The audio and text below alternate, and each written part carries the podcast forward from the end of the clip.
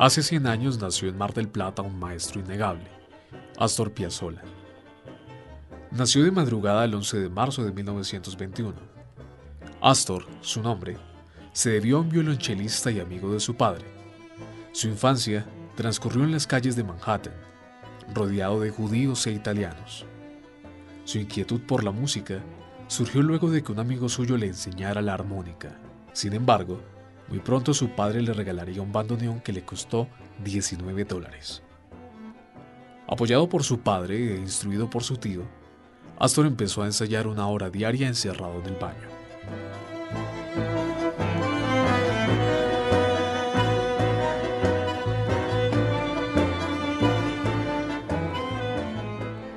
En 1934, el joven Astor ejecutó por primera vez el bandoneón en plena vía del Rockefeller Center. Un pintor que se encontraba realizando una obra para el naciente centro financiero sintió simpatía por el joven músico y le regaló un dibujo hecho a lápiz con su rostro y un pañuelón al cuello. El pintor era el célebre mexicano Diego Rivera. Piazzolla lo guardó durante toda su vida. Aunque Piazzolla creció escuchando a Duke Ellington y a Cat Calloway, los reyes del jazz norteamericano, su vida cambió cuando conoció al zorzal criollo Carlos Gardel, quien se encontraba en la Gran Manzana rodando una película, en la que Piazzolla tuvo un pequeño papel extra interpretando a un voceador de periódicos. La corta amistad que se tejió entre ambos fue decisiva para la carrera de Astor.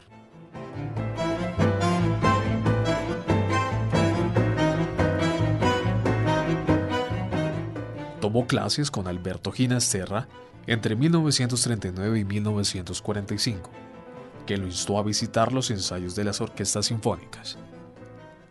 Astor comenzó a visitar con frecuencia los cafés bonaerenses, en especial el Germinal, lugar donde conoció a Aníbal Troilo y que una noche en un golpe de suerte con la venia suya, reemplazó al bandoneonista de su grupo que se encontraba enfermo. Así fue como Astor debutó en diciembre de ese año y fue apodado por Troilo como el gato. Durante el periodo musical con Troilo, hizo algunos arreglos orquestales para algunos de sus temas, entre los cuales se destacó Inspiración, el primero de todos.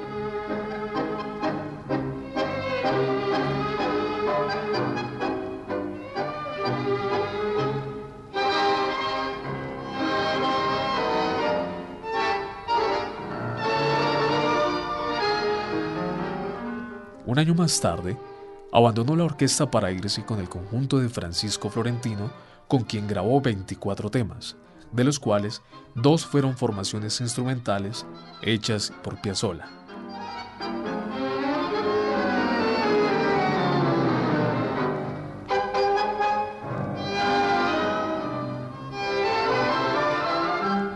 Debutó con su orquesta típica en el Marcito, uno de los tantos cafés tangueros que existían por aquellos años en Mar del Plata.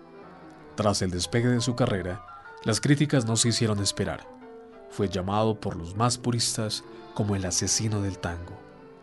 El concurso Fabián Sevitsky es el punto de inflexión definitivo de la carrera musical de Astor Piazzolla. Allí participó con su obra Buenos Aires, con tres movimientos sinfónicos, con el cual ganó una considerable suma de dinero, o al menos lo suficiente para poder viajar a Europa. Infortunadamente, esta obra nunca fue grabada por él.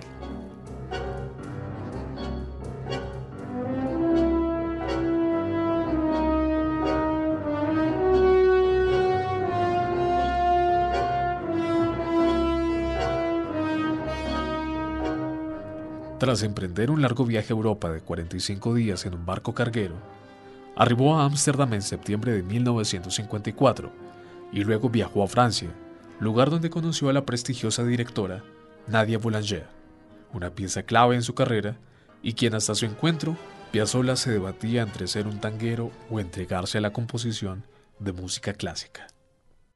Yo le voy a contar. En 1953 yo presento una obra mía en un concurso en Buenos Aires y gano el primer premio. Una sinfonía se llamaba la Sinfonía Buenos Aires.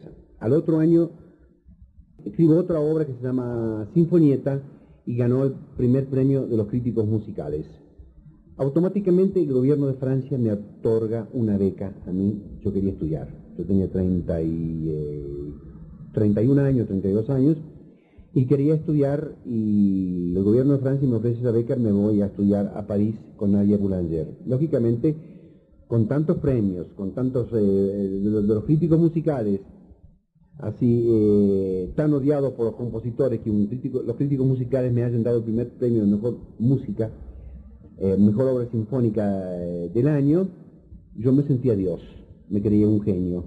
Y con todo ese bagaje, de música me fui a París a estudiar con Nadia Boulanger, el genio de Astor Piazzolla, que se creía por supuesto, se va a París en el 54, ingresa a, estudiar con Nadia Boulanger en su departamento de la Rue Balou de París y eh, le llevo yo, le pongo toda la música ahí, se la tiro arriba de mesa, le digo yo, maestra, esta toda la música que yo compuse. Entonces eh, ella se dedicó a estudiar la música que yo había compuesto, porque yo tenía clase ya a los cuatro o cinco días, tenía clase con ella de nuevo. Cuando yo regreso, eh, ella se pone en el piano, a primera vista por supuesto leía, era una especie de monstruo, como tocaba el piano y como leía música, eh, era todo, ella era toda la música además. Se puso a leer mi música y me dijo una frase, cuando uno ve una pintura moderna, cuando dice la palabra, qué interesante, ya directamente quiso decir que es una porquería. O sea, conmigo pasó muy parecido. Me dijo, qué bien escrita que está su música. Yo pensaba otra palabra que me iba a decir. Bien escrita, la, cualquiera escribe bien, que sale de un conservatorio escribe bien. Uno estudia un poco de música, sabe poner las notas o el pentagrama. Si está muy bien escrita, ¿sabe lo que pasa? Que yo no encuentro sola en esta música. Encuentro a todos menos a Piazzolla. Y ya fue otra de la segunda patada que me estaba dando. Dice, y ella empezó a escarbar dentro de Piazzolla, ¿qué es lo que hace usted? Y yo no me atrevía a decirle que yo lo que realmente era un músico de tango. Yo era un músico de tango. Y peor aún que tocaba el bandoneón. Si le digo esto a Nadia Boulanger me tira por la ventana. Entonces le digo, mire, la verdad que yo vivo del tango, lo dije así con, con vergüenza, escondiéndome un poco. ¡Qué maravilla! Me dice, no me digas que toca tango, ay, lo que me gusta el tango. Me empezó a hablar del tango de Stravinsky, el otro tango, el no sé cuánto, y, de todo. ¿Y quién, cómo toca? No, yo toco el bandoneón. No me diga que toca el bandoneón, qué maravilla, sabía lo que era el bandoneón, sabía todo. Era una especie de, bruja, así de la música, sabía todo. Entonces dice, yo quiero conocer sus tangos, ¿cómo son? Tóquelo en el piano. Y me puse a tocar en el piano uno de mis tangos y allí directamente me tomó de la mano, me dijo, aquí sí que está sola, no lo abandones jamás. A partir de allí comenzó el ataque Piazzolla.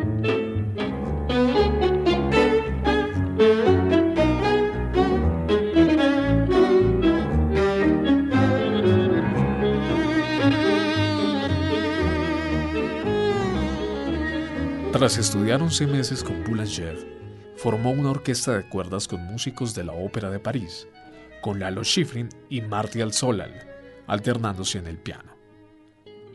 Ese año grabó el álbum Dos Argentinos en París, con temas como Picasso, Luz y Sombra y Van Gogh.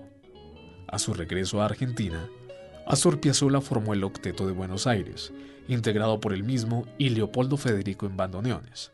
Francini Barilis en violines, Atilio Stampone en el piano, Horacio Malvicino en la guitarra eléctrica, José Fragato en el violonchelo y Hamlet Greco en el contrabajo.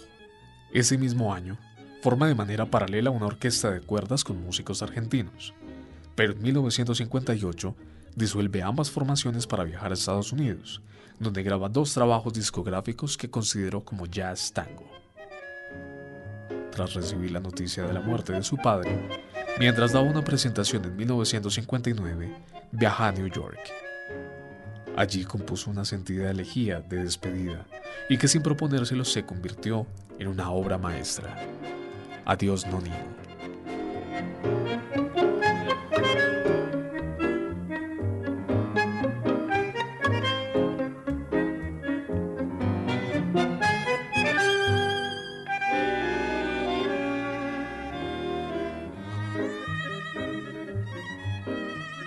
Tras la muerte de su padre, vuelve a Buenos Aires donde forma el Quinteto Nuevo Tango, formado en sus inicios por Piazzolla en el bandoneón, Jaime Gossis en el piano, Simón Bajour en el violín, Quicho Díaz en el contrabajo y nuevamente Horacio Malvicino en la guitarra eléctrica. Con esta nueva formación daría a conocer la serie de composiciones suyas más recordadas, la serie del Ángel, la serie del Diablo y la que escucharemos a continuación, Las Estaciones.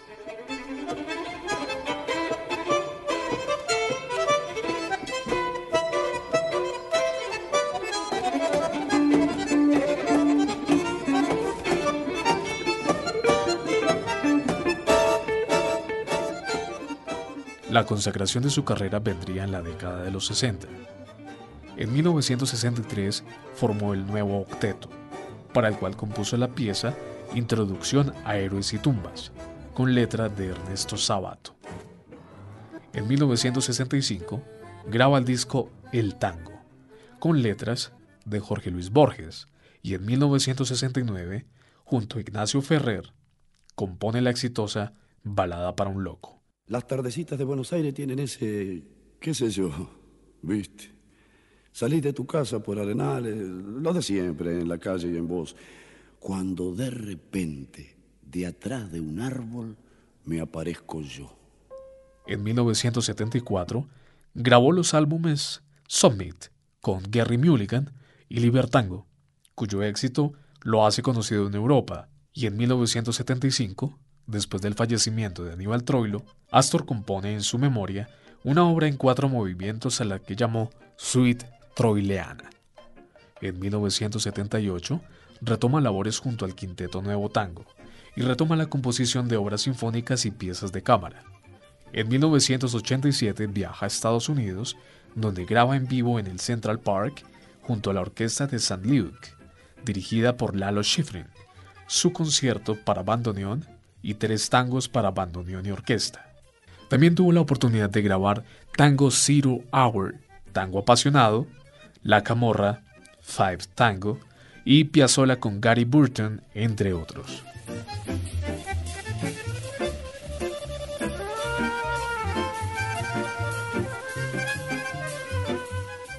El 4 de agosto de 1990 en París, sufrió una trombosis cerebral, cayéndose en el baño de un aparta hotel. Fue internado a causa de un infarto cerebral, del que no se recuperó. Lo trasladaron a Buenos Aires el 12 de agosto, donde finalmente fallecería dos años después, el 4 de julio de 1992, a sus 71 años. En su última etapa, Piazzolla escribió más de 300 tangos y unas 50 bandas musicales de películas, entre las cuales encontramos Henry IV de Marco Bellocchio, Lumière de Jean Moreau, Armageddon de Alain Delon, Sur, El exilio de Gardel de Fernando Solanas.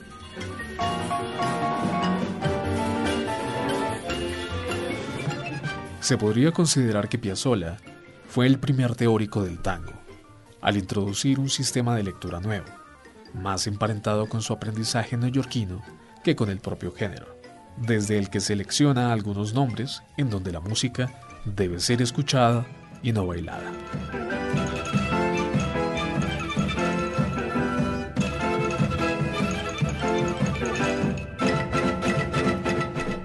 Del mismo modo que su obra, su vida fue una suma de peleas, afectos, búsquedas, bromas pesadas y cambios de piel. Una mezcla de certidumbre y refutación. Al igual que dos de sus composiciones más famosas, Piazzolla fue a la vez tango del ángel y tango diablo una conjunción que trascendió de lo meramente sonoro. El mundo del tango necesitaba del lirismo y la violencia de la música de Astor Piazzolla para despertar del marasmo.